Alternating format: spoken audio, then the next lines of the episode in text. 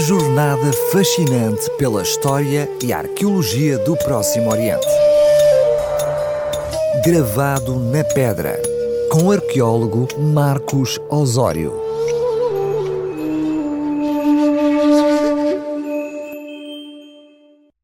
Olá, estimado ouvinte, já sabe pode contar cada semana na RCS com um relato de temática arqueológica da Terra Santa. E hoje o achado arqueológico vem mesmo da cidade de Jerusalém. Em 1990, operários que construíam uma estrada num parque ao sul da cidade velha de Jerusalém descobriram acidentalmente uma tumba familiar no interior de uma caverna, contendo várias caixas funerárias de pedra, muito comuns em Jerusalém em tempos bíblicos, para guardar os restos ósseos depois do sepultamento inicial do corpo.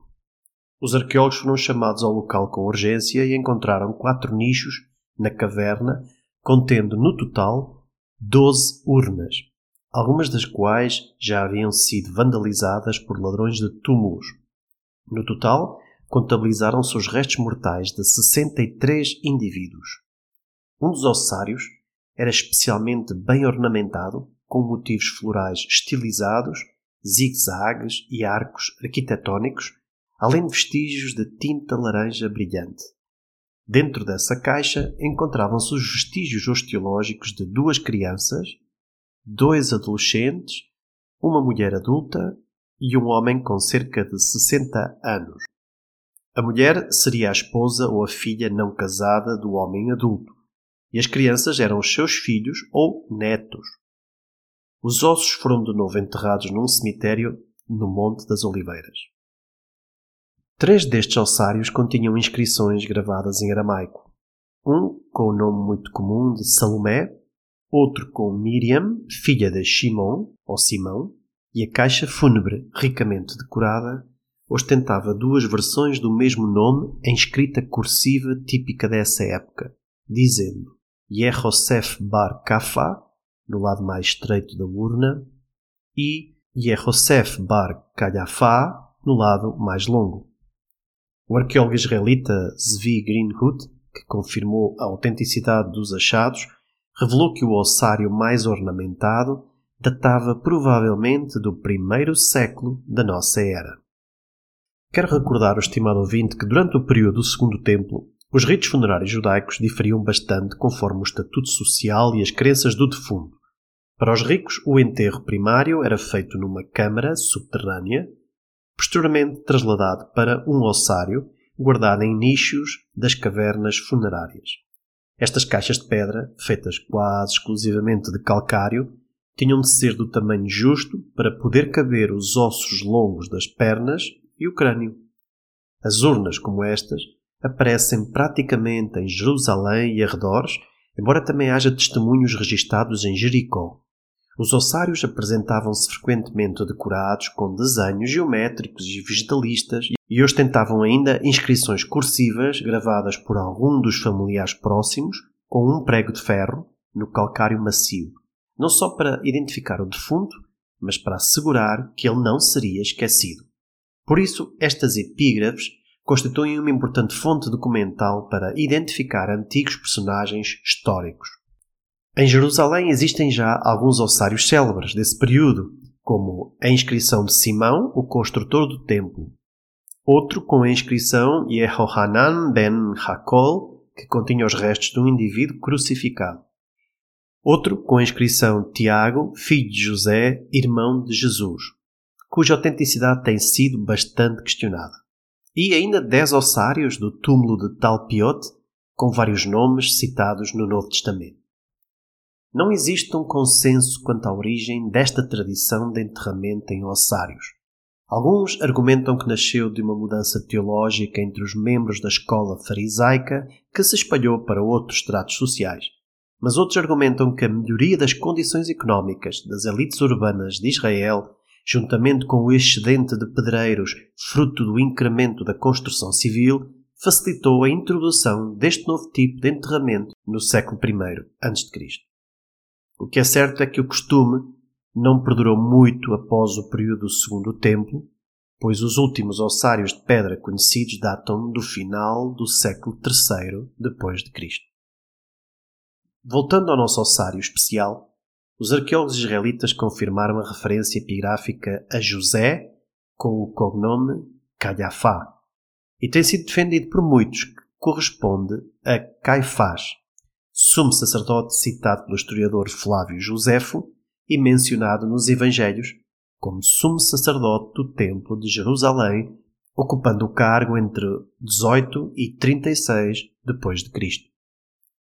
Entretanto, em junho de 2011, arqueólogos da Universidade de Tel Aviv anunciaram a recuperação de um outro ossário saqueado de uma tumba no Vale de Elá, a 25 km para sudoeste de Jerusalém, que também traz este estranho apelido gravado. A Autoridade de Antiguidades de Israel declarou igualmente autêntico, embora lamentando que o achado não pudesse ter sido estudado in situ.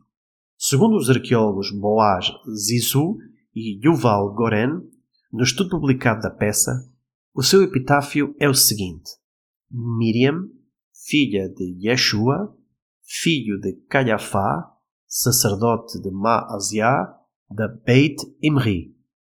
Depreende-se que Miriam seria neta deste mesmo Caifás ou de algum outro membro da família sacerdotal. Já Beit Imri pode ser o sobrenome de casada de Miriam ou a aldeia de onde a família de Caifás seria originária ao sul de Hebron. O ossário liga Caifás à casta dos Mazias, um dos 24 grupos de sacerdotes que serviam no segundo templo de Jerusalém. Aparentemente, ele obteve esta posição social e eclesiástica por meio do seu casamento com a filha de Anás, chefe de um poderoso clã de sumos sacerdotes. Os relatos bíblicos sobre este homem referem que ele, junto com o seu sogro Anás, conduziu os interrogatórios e o julgamento de Jesus Cristo no Sinédrio, o Supremo Tribunal Judaico, durante a noite, após a sua detenção no jardim de Getsemane, que o conduziria à morte. Tudo termina quando Caifás lhe perguntou: És tu o Messias, o Filho do Deus bendito? Ao qual Jesus respondeu: Eu sou. Caifás então entregou-o a Pilatos para ser condenado. Após a morte de Jesus, Caifás continuou a perseguir a Igreja Cristã primitiva e a exercer julgamentos sobre os seus líderes. Mas desde a descoberta original, a identificação do ossário com Caifás bíblico tem sido contestada por alguns estudiosos, alegando três principais razões. Por um lado, pela omissão no ossário do seu estatuto de sumo sacerdote. Há urnas que indicam o status dos seus ocupantes, referindo-se mesmo que são sacerdotes, como a que vimos do ossário do Val de Elá. Contudo, a maioria das inscrições são breves, mencionando apenas o nome e o patronímico. As referências à profissão e aos cargos religiosos exercidos são raras. Era um registro escrito para o interior da família do defunto e não para o exterior. Portanto, essa ausência não constitui um problema na identificação com Caifás. Em segundo lugar, embora o ossário esteja bastante ornamentado, como seria de esperar de alguém da sua categoria e estatuto económico, a tumba é realmente muito simples e não suficientemente grande para pertencer a um sumo sacerdote. Seria expectável uma tumba mais elaborada, como por exemplo as que apareceram na zona de Akeldama, em Jerusalém, que são atribuídas a outros membros da aristocracia e clero desse tempo. Um terceiro problema vem do facto da urna de Miriam, encontrada na mesma tumba, tem uma moeda entre os ossos, que, segundo a mitologia pagã, era usada para pagar ao barqueiro que a levaria para o mundo inferior. Caifás era um ortodoxo judaico saduceu que não acreditava na existência de vida após a morte, ao contrário do resto da população, que por influências greco-romanas a partir do século I depois de Cristo tinha vindo a crer cada vez mais nesta concepção.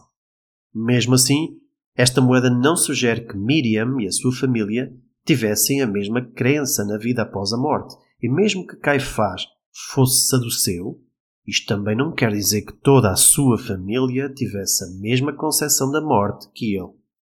Para além de que a moeda podia não ter o mesmo significado no judaísmo que tinha no paganismo, podendo ser um costume adaptado à cultura judaica. Talvez a família de Miriam achasse que a moeda podia garantir que ela chegaria ao Hades, a cidade dos mortos, simplesmente ao lugar eterno de descanso. Portanto, a moeda de Miriam não exclui a possibilidade de ser a família de Caifás. Os arqueólogos julgam assim ter confirmado a existência desta importante personagem fundamental nos eventos que decorrem no julgamento, prisão e execução de Jesus Cristo registados no Novo Testamento. Este memorável achado provê, pela primeira vez, os restos físicos de um indivíduo referido na Bíblia. Voltaremos a falar de outros ossários como este em próximas crónicas, mas não se esqueça que pode voltar a ouvir a rúbrica Gravado na Pedra no site da Rádio RCS ou em qualquer plataforma de podcasts. No próximo episódio teremos mais novidades arqueológicas como esta, recordando que o passado não se apaga, mas permanece gravado na pedra.